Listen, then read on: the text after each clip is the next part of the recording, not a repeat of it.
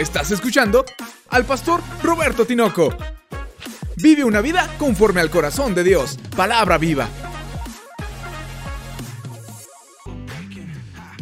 Hombre en llamas, así le he titulado, que es una frase ya conocida en diferentes medios, pero que tiene el propósito de ilustrar la vida del apóstol Pablo, que es la nueva serie que comenzamos la semana pasada, hablando acerca de un hombre verdaderamente encendido, apasionado, fuego en su corazón, no solo a partir de ser cristiano, sino antes de convertirse.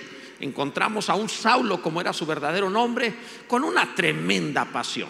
Yo a veces cuando eh, hablaba acerca de su vida, en ocasiones lo enseñé como si Dios tuviese su propia compañía, el reino de los cielos, y tenía sus doce gerentes, y había otra compañía enemiga, las tinieblas, pero el gerente de aquella compañía era más trabajador y efectivo. Y Dios le hizo una propuesta camino a Damasco que no, puso, no pudo rechazar. Se lo trajo para acá. Y fue espectacular. Realizó más trabajo que los otros doce juntos. ¿Qué tenía ese hombre? Ese hombre tenía fuego, tenía pasión.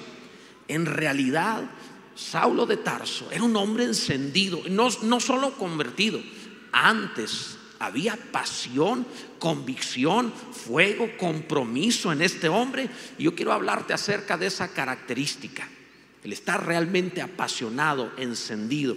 Porque no hay nada más patético que un cerillo mojado. No hay nada más patético que un cristiano apático.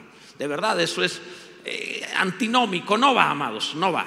Los cristianos tenemos que estar encendidos. Jesús dijo, he venido a traer fuego a la tierra. Bendito sea Dios. Así que acompáñame en la escritura Filipenses capítulo 3, versículo 6, la primera parte del versículo, te lo van a proyectar, dice la primera parte, en cuanto a celo, perseguidor de la iglesia.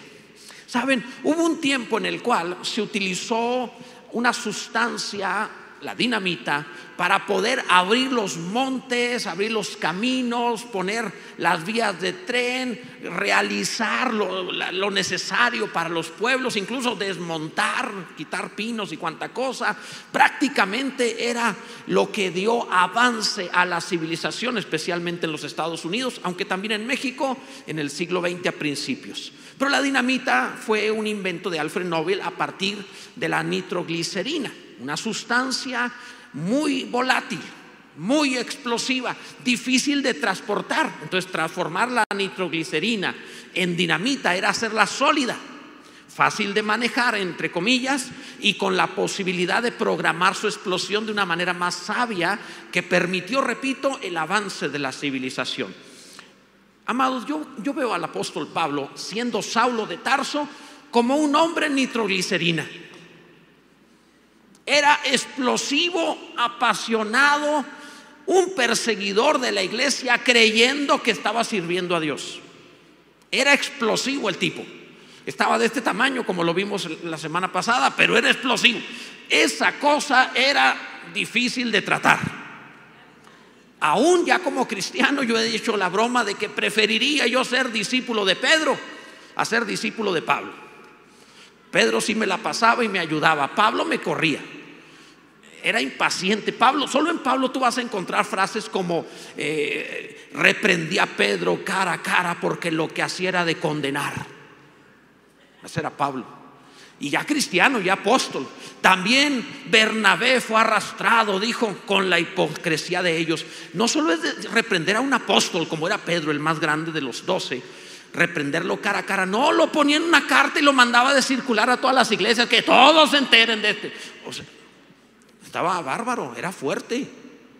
Pues los que tenían cierta reputación, dijo, de ser algo, a mí no me enseñaron nada nuevo. O sea, era fuerte, no era fácil de tratar. Marcos dice, lo corrió, ya no viene con nosotros porque se devolvió allá en Berea y se puso difícil y vámonos, que ya no venga con nosotros. Y se armó un pleito no pequeño entre los apóstoles, dice la escritura. Pues estaba ahí el bulldog, el pitbull, peleándose con todos. Ese era Pablo. No era fácil de tratar.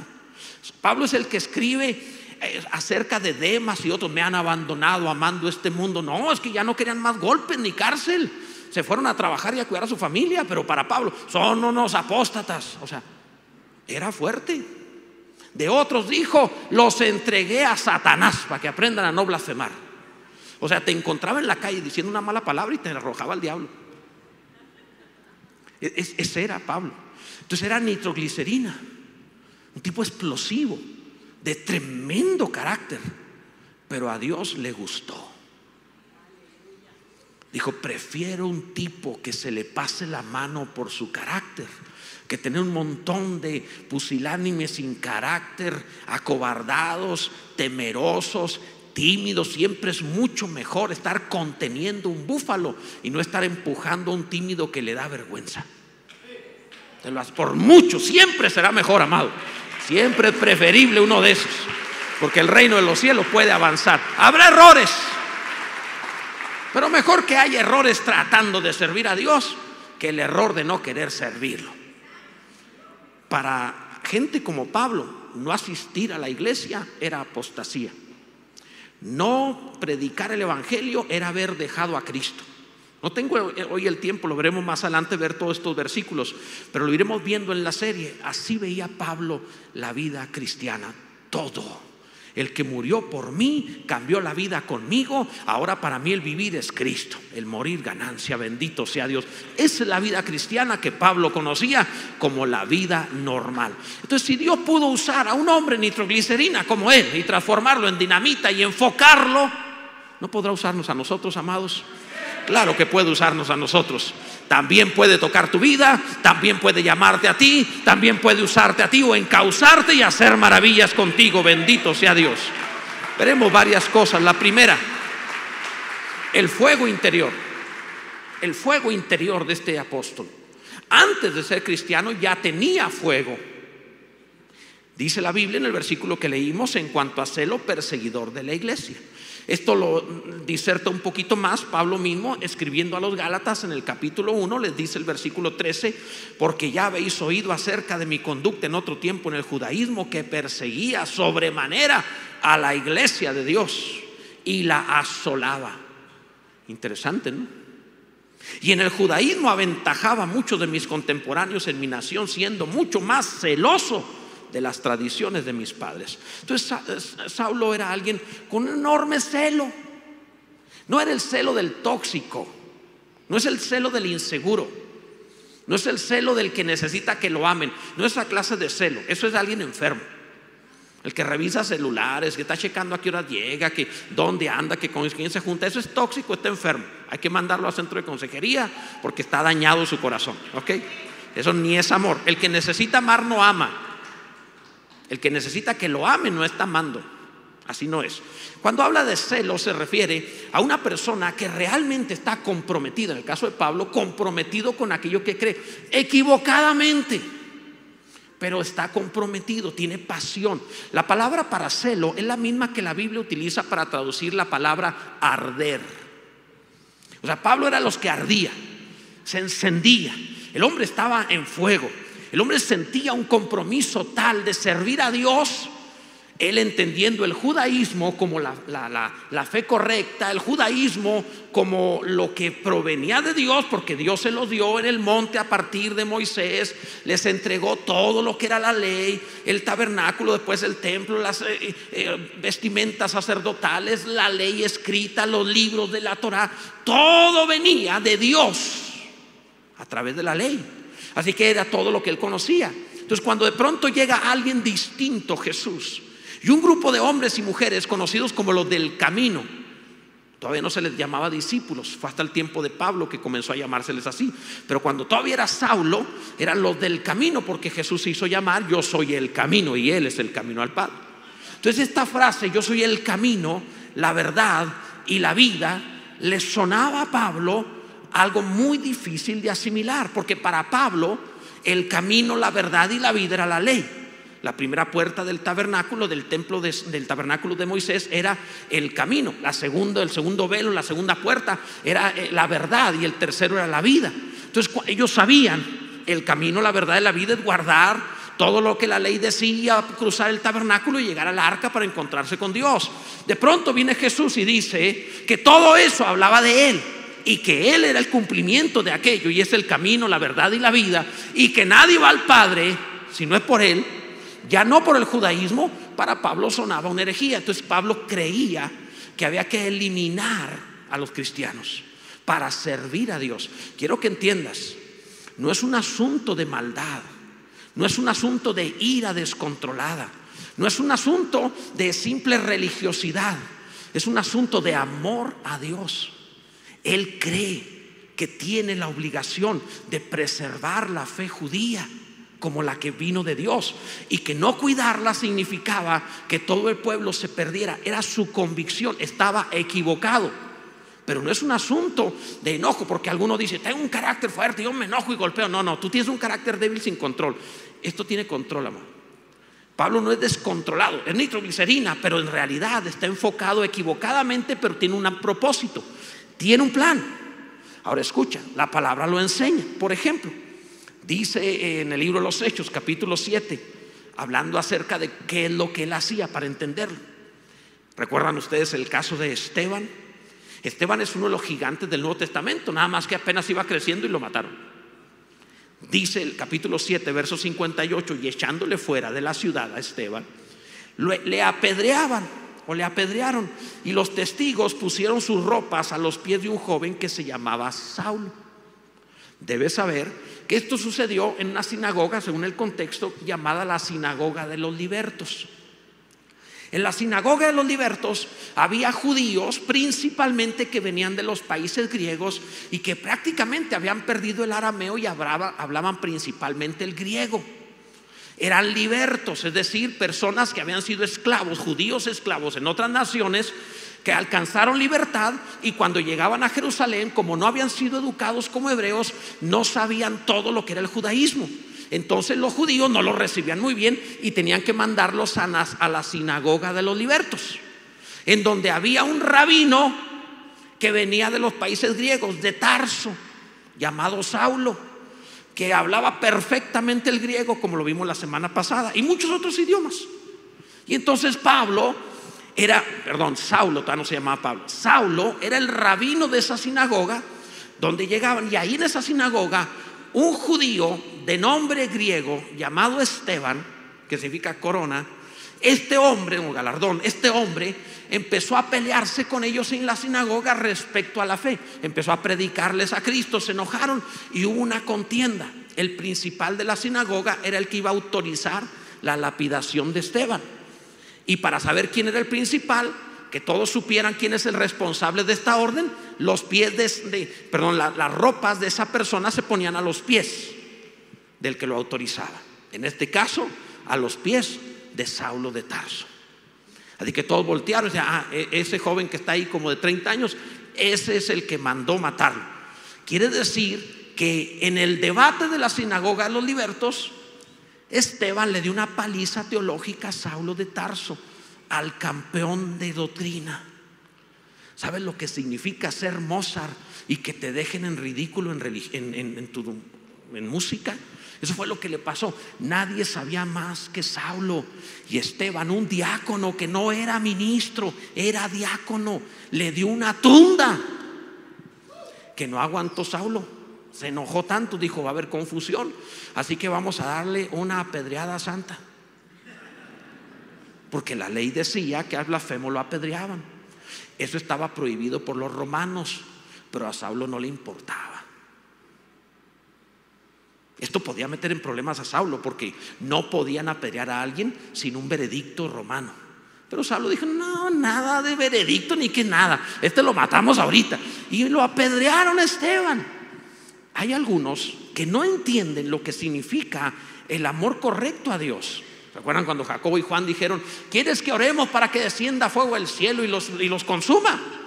Bueno, cuando alguien cree que está haciéndole bien a la obra de Dios, haciéndole mal a sus hermanos, no entiende nada. Y eso es lo que le pasa a, a Saulo.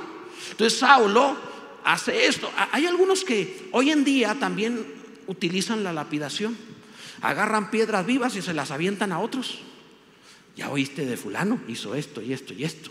Y con eso avientan una piedra viva un creyente para matar la eh, reputación de alguien más. La Biblia dice, no andarás chismeando en medio de tu pueblo, no matarás. Es otra forma de lapidación. Es que estoy protegiendo la obra de Dios. No, amado, lo que tú estás haciendo es lo que no es conforme a ciencia. Estás equivocado totalmente, no estás haciendo lo correcto. Así que tienes que dejar de hablar mal de tu hermano y de andar señalando y de andar difamando, porque no fuimos llamados a eso. Fuimos llamados a anunciar las virtudes de aquel que nos llamó de las tinieblas a la luz. Bendito sea el nombre de Jesús. Pero es interesante que incluso lo sacaron de la ciudad Esteban no vayan a contaminar la ciudad. O sea, bien sabían que lo que estaban haciendo era inmundo, pero se lo llevaron a apedrear fuera de la ciudad. En fin, el punto es que cuando ponen las ropas a los pies de Saulo cometieron un gran error. ¿Recuerdan ustedes cómo pasa Dios la unción? Elías se quitó su manto y se lo arrojó a Eliseo. Y aquí se equivocaron porque agarraron las ropas de un hombre llamado Esteban, ungido por el Espíritu Santo, y se las arrojaron a un joven llamado Saulo, y la unción brincó sobre un hombre que podía mañana hacer cosas extraordinarias y que la doctrina que predicó Esteban la habría de abrir a través de 14 cartas de forma poderosísima, bendito sea Dios. Dios va a hacer lo que tenga que hacer para encauzar tu vida hasta por engaño, dice Pablo, los trampé. Dios puede hacer, encauzar tu vida de una forma que no te imaginas. Puede utilizar esa relación familiar, puede utilizar ese jefe laboral, puede utilizar la circunstancia de una deuda, de dejar una casa, puede utilizar lo que tenga que utilizar para encauzar tu vida en el plan y propósito de Dios. En lugar de quejarte, en lugar de llorar, en lugar de decir fue el diablo, tú debes decir el Señor está guiando mi vida y Él está enfocándome hacia donde debo vivir. Bendito sea el nombre de nuestro nuestro Dios. Gloria a Dios. Bendito sea Dios. En cierta manera, cuando yo leo a, Saulo, me recuerda también a otro hombre de la escritura, igual de apasionado, nada más que este llorón, es Jeremías. A Jeremías le llaman el profeta llorón. Saulo no era necesariamente así, aunque sí lo vemos llorando varias veces. Cuando se despedía de los hermanos, se abrazaba y lloraba, porque no sabía si los volvería a ver. Pero Jeremías, el profeta llorón, también estaba encendido, hermanos. Abre la Biblia, nada más para eh, crecer en este entendimiento. Jeremías 20, versículos 7 al 9. Lo vamos a leer juntos. Y mira lo que la palabra enseña, es extraordinario. Dice, me sedujiste, oh Yahvé, y fui seducido. Más fuerte fuiste que yo y me venciste.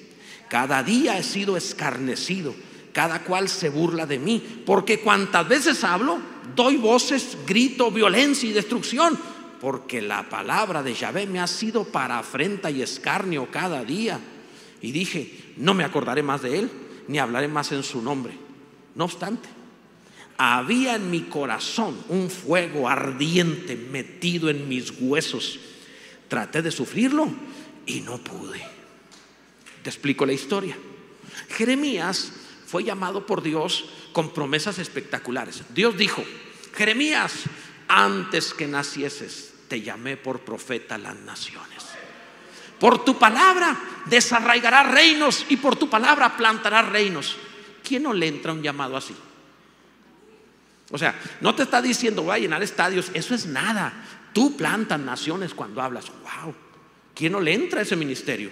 Entonces Pablo le entró, digo, perdón, Jeremías le entró. Y Jeremías comienza a predicar, se paró en la plaza y empezó a hablar. Dice el Señor y le dio la palabra. Y hace una piedra en la cabeza y luego vienen y lo arrestan y se lo llevan a la cárcel. ¿Qué pasó, Señor? Y lo metieron a la cárcel y salió y cada vez que, habla, que salía volvía a predicarlo, volvían a golpearlo, metían a la cárcel, la segunda era peor, lo azotaban. Lo dejaban libre otra vez. Volvía a predicar, le ponían otra tunda igual, lo azotaban y lo metían y lo dejaban sin comida. Es más, hubo cierta ocasión que cuando salió la ropa ya estaba vieja. El tipo era un esqueleto, ni comida tenía. Había un asistente contratado por él que tenía que venir escondidas a aventarle pan, porque era todo lo que había para que no se muriera el Jeremías allá abajo. Nunca se casó, nunca tuvo hijos. Y cada vez que predicaba eso, y un día dijo, no, ya no, ya no. No, esto de profeta a las naciones y que desarraigar reinos y que plantar y que no sé qué. No, Dios me engañó. Eso dijo Jeremías, no. Y usó una frase, oró. Porque hasta para enojarse, oraba. ¿No es preciosa esa vida? Qué tan hermoso es alguien que hasta para enojarse habla con Dios. Yo creo que Dios está riendo, está, está haciendo berrinche, pero me está amando. Y entonces Jeremías le dijo a Dios, el, el lenguaje, más fuerte fuiste tú que yo, significa abusaste de mí. Como un hombre que abusa de una mujer, abusaste de mí, me engañaste, no te pude resistir. Y me lancé y, ha sido escarnio y destrucción y me maltratan y no se ha cumplido lo que dijiste. Es más, no vuelvo a predicar. Es más, ni me voy a acordar de tu nombre. Total. Ya, eh, eh, mira, Jeremías ni en línea iba a seguir la iglesia. Así. Digo, algunos llegan hasta en línea, lo sigo, pero no este ni en línea. O sea, ni eso. No me vuelvo a acordar. Así que me lo imagino que dijo, me voy a hacer mundano. Pero un día empezó a ver la obra que, de, Israel, la ley, los sacerdotes, todo. Y él dijo, yo no sé nada, yo no, no tengo nada que ver. Y conforme veía, decía, es que tan mal, así no es. Y oía a alguien predicar, no, estás mal, así no es Dios. Pero, y, no pudo aguantar. Y ahí tienes a Jeremías. Dijo, ya no me aguanto.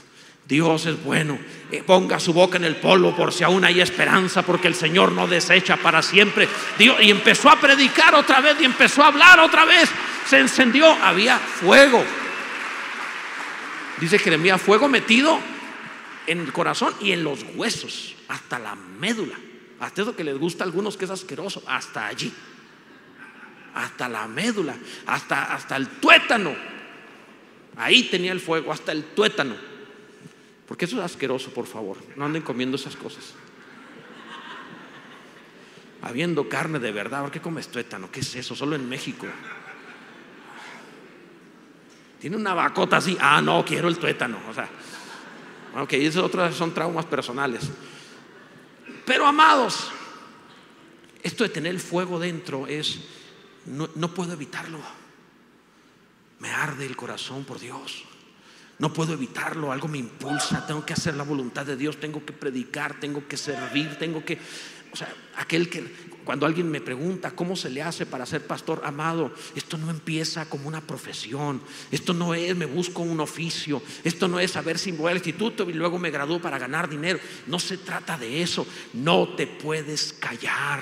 Antes de ser pastor tienes discípulos, predicas y predicas y predicas y a todo mundo le hablas. Si estás en una escuela conviertes gente, estás en un trabajo ganas almas, a donde vayas no lo puedes evitar. Adentro algo te arde y no te puedes callar. Es más, eres a veces medio loco de apasionado, porque en cuanto algo golpea rápido tu convicción, tú reaccionas en consecuencia y empiezas a soltar la pasión y el fuego y el amor por Dios. De eso se trata, amado, amor por Dios con todo el corazón.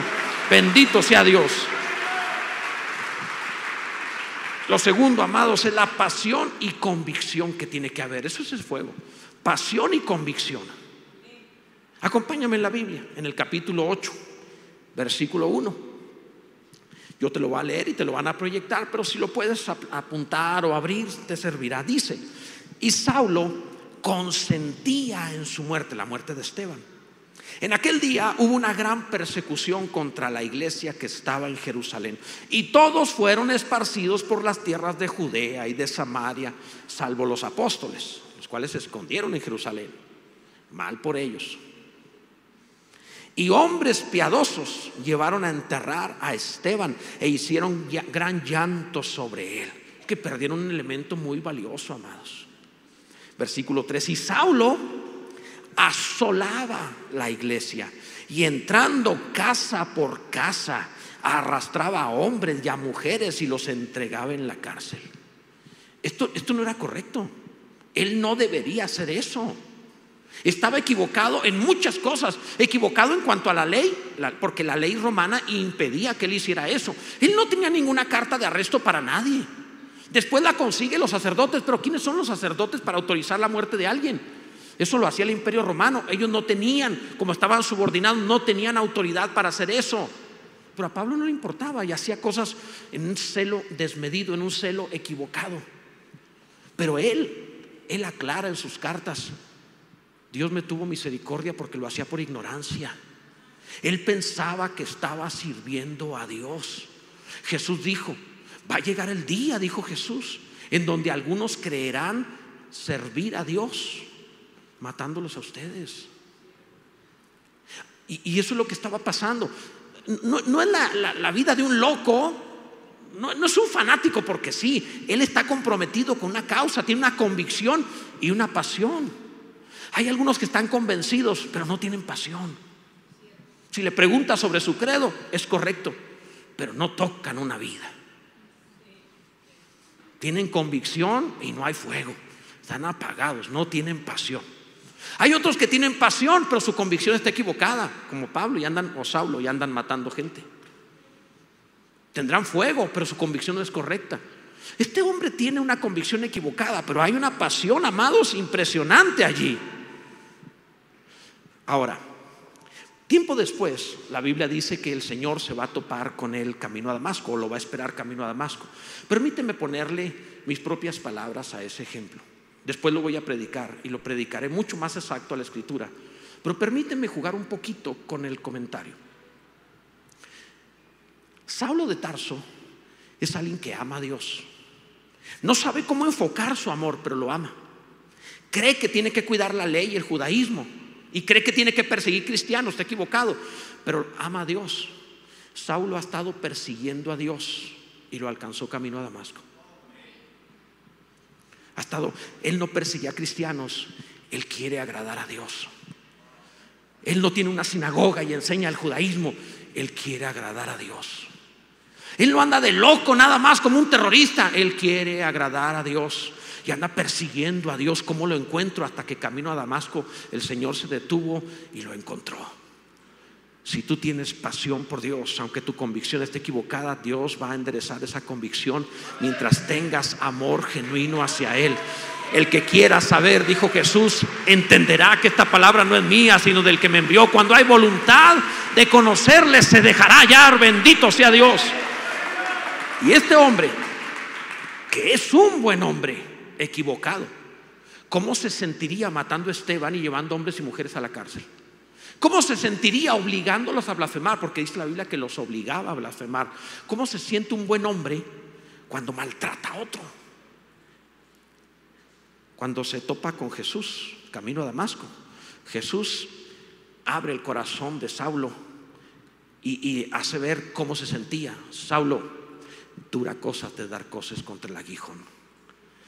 Cada vez que torturas a alguien, tu conciencia sufre. Cada vez que persigues a los hijos de Dios, tú te sientes muy mal. Tú no duermes, tú no descansas. Todo lo que haces es como estarle dando patadas a un aguijón. Te está lastimando constantemente porque tú sabes dentro de ti, en tu corazón, que tu conciencia te dice está mal lo que estás haciendo. Permíteme una palabra de parte de Dios tu corazón está conmigo. Tú sabes dentro de ti que lo que estoy predicando sobre encenderte para amar a Dios y dedicarle la vida, tú sabes bien en lo profundo de ti, independientemente de todos los argumentos que utilices para contradecir mis palabras, tú sabes que lo que estoy diciendo en tu corazón te dice, Él tiene razón, conviértete de todo tu corazón, enciéndete por el amor a Cristo Jesús con toda tu alma, bendito sea Dios.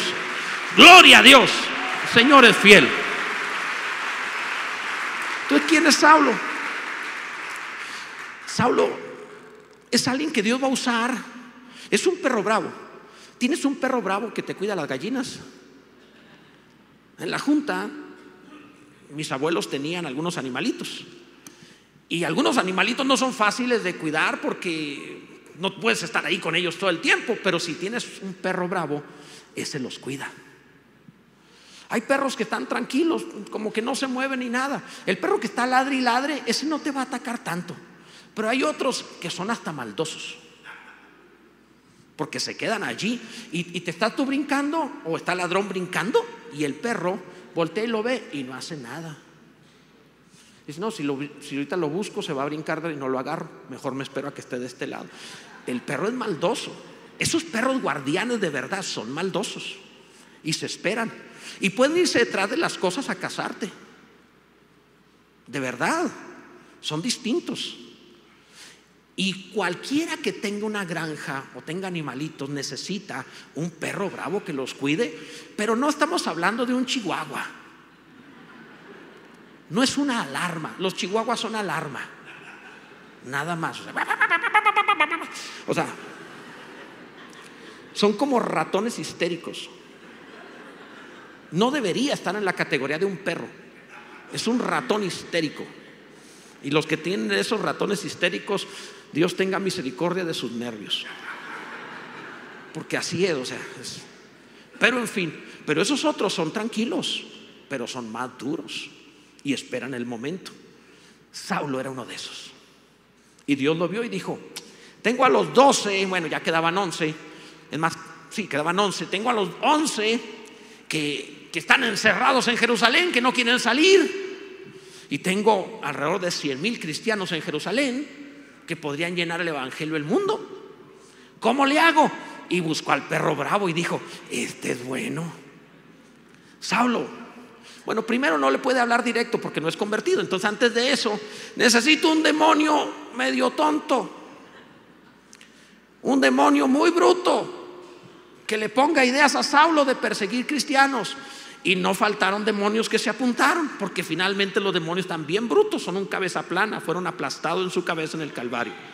No entienden, no tienen luz, están en prisiones de oscuridad, no comprenden la Biblia, no tienen revelación, no entienden el bien, no hay luz en ellos. Así que era fácil hallar un demonio que fuera con Saulo y le dijera, persíguelos, mátalos a todos, anda detrás de ellos. Y Saulo se lanzó detrás de ellos y dice la Biblia capítulo 8, verso 4 del libro de los Hechos, pero los que fueron esparcidos iban por todas partes anunciando el Evangelio. Entonces Pablo llegaba a una casa donde estaban encerrados y agarraba uno y lo metía a la cárcel, quedaban siete, los siete salían y predicaban en diferentes lugares. Iba a otro lado, salían allá y por todos lados estaba llenándose el Evangelio. Escucha esto, cuando hay un huracán, el huracán parece que arrasa una ciudad pero las semillas de esa región las esparce por todos lados y multiplica la vida, árboles de todo tipo por todas partes. Es una forma que tiene la creación de repoblar con arbustos y plantas y árboles el mundo entero. Los huracanes no solo son destructivos, son una excelente forma de mantener el equilibrio del planeta. Y Dios tiene un huracán llamado Saulo de Tarso que puede llevar el Evangelio a todos primero como perseguidor. ¿Qué sabes tú si lo que antes viviste estaba también del plan dentro de Dios, de lo que Él quería hacer contigo para hacer maravillas? ¿Qué sabes tú si aquello por lo que lloraste, si aquello de lo que te arrepientes y lo que te da vergüenza, también era parte del gran plan del Todopoderoso? Bendito sea Dios. El Señor es bueno. Por último, amados, el primer amor. Eso tenía Pablo, el primer amor. Realmente amaba a Dios. La, característica de Saulo antes de ser cristiano, antes de su conversión, era que amaba a Dios, equivocadamente, pero amaba a Dios. Y la característica de Saulo siendo Pablo ya cristiano es amar a Dios. Esto es maravilloso. Te decía hace un momento, Pablo persiguió a Dios toda la vida. Lo encontró camino a Damasco. Es muy fácil señalar y decir, ese vicioso, ese hombre, esa mujer inmoral, ese codicioso. Es muy fácil señalar y decir a la gente, sobre la gente lo que nos parece que sea, pero ¿qué sabes tú si esa persona que se ha casado tantas veces o que ha tenido tantos negocios o que ha brincado de aquí para allá o se ha metido en líos o ha estado en tantas religiones, ¿qué sabes tú si ha sido un perseguidor de Dios que no sabía dónde? Pero ahora por la gracia de Dios te he revelado el dónde y el quién es Jesucristo por medio de Él llegas a Dios, conociéndolo a Él conocerás al Padre. Todo lo que puedas recibir del Padre lo recibirás en Cristo Jesús. Todo lo que te golpeaste, todo lo que caminaste, todo lo que anduviste, lugares a donde fuiste, cosas que hiciste, todo tenía como propósito llevarte a este día, conocer a Jesús como el Señor y Salvador de tu vida, bendito sea Dios, y que te enamores de Él al punto de que sea tu primer amor. Eso es lo que significa primer amor. Primer amor no es la emoción inicial de una conversión. Se ha equivocado tanto eso. Es que anda en su primer amor porque tiene unos días de convertido. Eso no es el primer amor. La palabra para primer amor en griego es protos, que significa primero en importancia, no cronológico. Es decir, ah, por ejemplo, el, el, padre dijo, traigan el mejor vestido para el pródigo y vístanlo.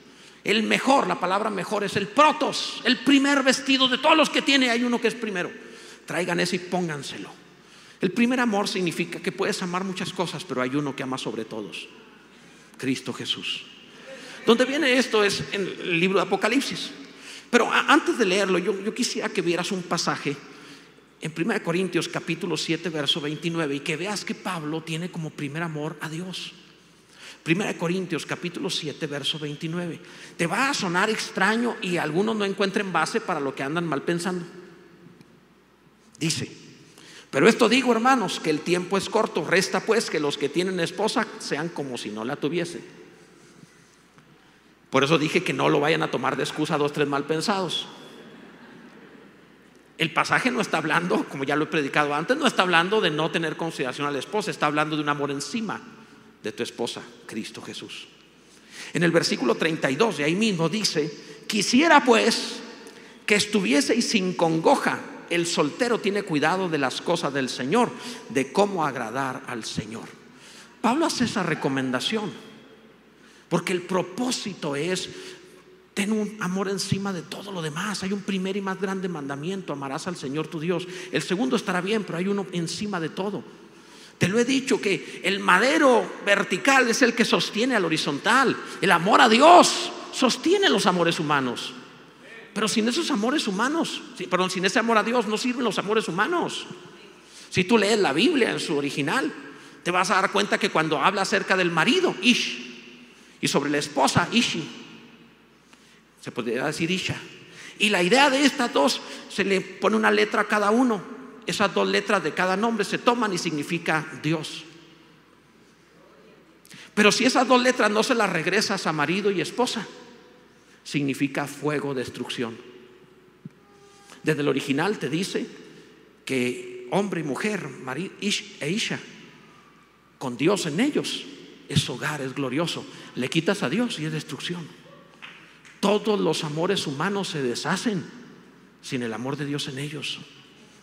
En las bodas de Caná se les acabó el vino hasta que llegó Jesús y lo pudo multiplicar, porque en toda familia se acaba el gozo hasta que venga Cristo y vuelva a darlo. Es la forma en la cual puedes tener una buena vida, lo necesitas como tu primer amor. Saulo está equivocado, pero Saulo tiene a Dios por primer amor de su vida en eso no está equivocado. Y el primer amor lo va a enfocar. Por eso él dice, ni siquiera, aunque tengas esposa, como si no la tengas, amas a Dios encima de tu mujer. Por esa razón algunos en viuda no se divorcian y no se reponen. Porque se murió, se fue su primer amor. Si tu primer amor es Cristo, aunque se muera o se vaya tu esposo o tu esposa, tú te encuentras todavía en paz y tienes gozo y alegría. Porque tu primer amor ha sido intocable. Comprende que no eres víctima, tienes un problema respecto a quién es el verdadero amor de tu vida. Pablo dice, 1 Corintios 7, el verso 7, quisiera más bien que todos los hombres fuesen como yo, pero cada uno tiene su propio don de Dios. Unos a la verdad de un modo, o sea, casados, y otros de otro, solteros. Digo pues a los solteros y a las viudas que bueno les fuera quedarse como yo. ¿Qué está diciendo? No tengo que compartir mi amor, puedo vivir para Cristo. Estás casado, tienes familia, Dios te ha dado ese don, te ha bendecido. Gloria a Dios. Enfócalos a todos hacia Cristo. Enfócalos hacia Cristo, amado. Ese es el punto, eso es lo que te estoy hablando. Ahora sí, vayamos a Apocalipsis. es el último pasaje que veremos. Abre la Biblia, por favor. Libro de Apocalipsis. Te lo van a transmitir también. Capítulo 2, versículo 3. Pablo le dice a una iglesia de Éfeso que era muy buena iglesia. Perdón, Cristo le dice a una iglesia de Éfeso. Cristo envía por medio de Juan una carta. Jesús no escribió así, hermanos, escribió siete cartas, están en Apocalipsis 2 y 3. Y una de ellas era Éfeso, una iglesia fundada por Pablo que en tres años llegó a tener 30 mil personas. Le escribe esto. Y ha sufrido y has tenido paciencia y has trabajado arduamente por amor de mi nombre y no has desmayado. Para cuando escribe esto el Señor Jesús por medio de Juan, ya han pasado más de 30 años desde que el apóstol Pablo la fundó, ya Pablo ya murió. y la iglesia siguió sin él. Intentó Timoteo ser el pastor y fracasó. Dice ahí la escritura, por amor de mi nombre y no has desmayado, pero tengo contra ti, escucha, trabajas mucho, pero tengo contra ti que has dejado tu primer amor. O sea, yo no soy el amor más importante de tu vida. Tienes tantos amores. ¿Cómo se nota en tu tiempo, en tu economía, en tus hábitos, en lo que haces, lo, que te emociona, lo que te apasiona? Eso es tu primer amor lo que disfrutas en la vida, eso es tu primer amor. Y Dios te dice, yo no soy el primer amor en tu vida. Algunos pudiendo estar aquí están en línea, porque no tienen a Dios por primer amor. Una cama y una comida enseguida de una cocina será mejor que estar adorando a Dios de pie, con las manos en alto y con toda la garganta. Escucha, y lo mismo pasa con algunos, que saliendo de aquí hablarán malas palabras, harán cosas indebidas, Dios será segundo, tercero o cuarto. Escucha, has dejado tu primer amor. Recuerda, por tanto, de dónde has caído. El punto de esto es que ni siquiera te has dado cuenta que te caíste. Si tú vas caminando y te tropiezas y te caes, te levantas y te sobas y continúa. Es imposible que no te des cuenta que te caíste. Pero si te tienen que recordar que te caíste, significa que te caíste como un adulto jugando básquetbol en cámara lenta. Si los han visto cuando están jugando. Uno ve el mundial y cuando están jugando los jugadores del mundial, se caen a velocidad que a veces la cámara tiene que ponerlo en cámara lenta. Tú ves a los adultos no profesionales jugando un deporte, los hermanos, y se caen en cámara lenta como pandas despacito. Así. Eso es lo que sucede. Te caíste. Recuerda dónde estabas cuando Cristo era el todo para tu vida.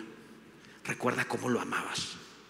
Recuerda que de verdad estabas apasionado y te fuiste cayendo tan gradualmente que ni eres consciente de que estás caído.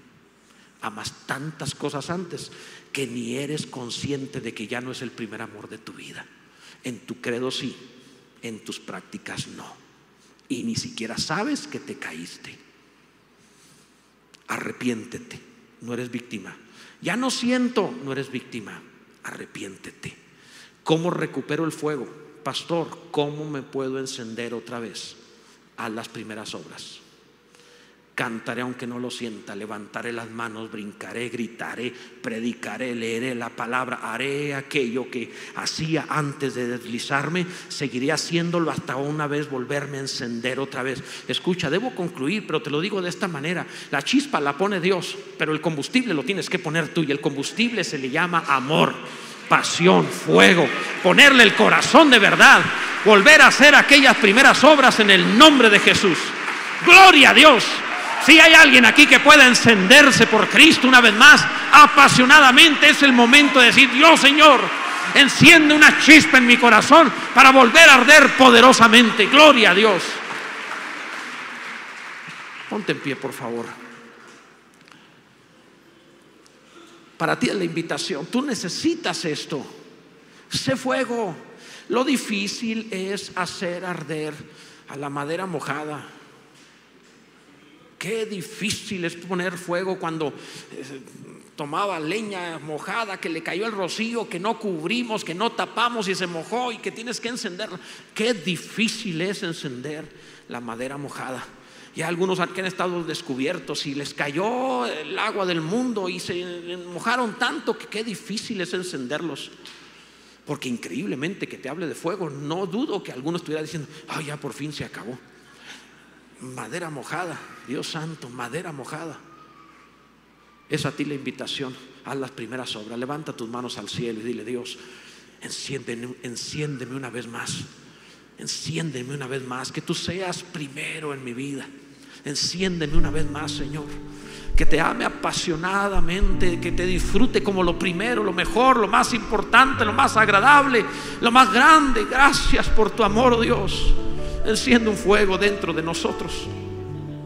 Vuelve a prender esa chispa, Dios.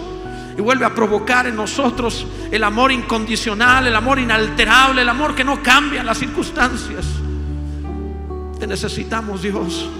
Te requerimos, Dios. Enciende un fuego que no pueda ser detenido. Enciende un fuego que no pueda ser quitado. Con tantos que somos, qué fácil sería alcanzar a la ciudad. Enciende a tu iglesia, Dios. Préndele fuego. Apasionala. Enciende un fuego, Dios, que haga cada uno un árbol de vida, un ganador de almas, un hombre, una mujer que esté haciendo tu voluntad. Permítenos seguir, Señor, el ejemplo de celo, pero bien encausado que tenía Saulo. Ayúdanos, ayúdanos, ayúdanos, Dios. Qué terrible sería llegar en aquel día y estar apagados, insípidos, habiendo desperdiciado la vida. Enciéndenos otra vez, Dios. Enciéndenos otra vez. Enciéndenos otra vez. Enciéndenos otra vez. Si hay alguien aquí que realmente quiere esto, que no quiere ser apático, levanta tu voz y dile, enciéndeme una vez más, oh Dios. Enciéndeme una vez más. ¿Sabes lo que puede pasar con hombres y mujeres comprometidos? Lo que puede suceder si Dios hizo eso con uno, lo que puede hacer con más. Así que es un buen momento. Vamos, tú también dile a Dios, Señor, conmigo también. Conmigo también. Sería terrible que Dios tenga que buscarse a alguien allá afuera, viendo tantos aquí. En el nombre de Jesús. Hoy, amado, cuando salgas tendrás que presentar este fuego a la sociedad, a tu familia, a todos lados. Vuelve a tomar del tiempo para elevar oraciones cuando comas, cuando estés en público. No lo digo para presunción, lo digo para que vuelvan a ver que hay cristianos por toda la ciudad. En el nombre de Jesús. Bendito sea Dios. Adoremos a Dios, amados.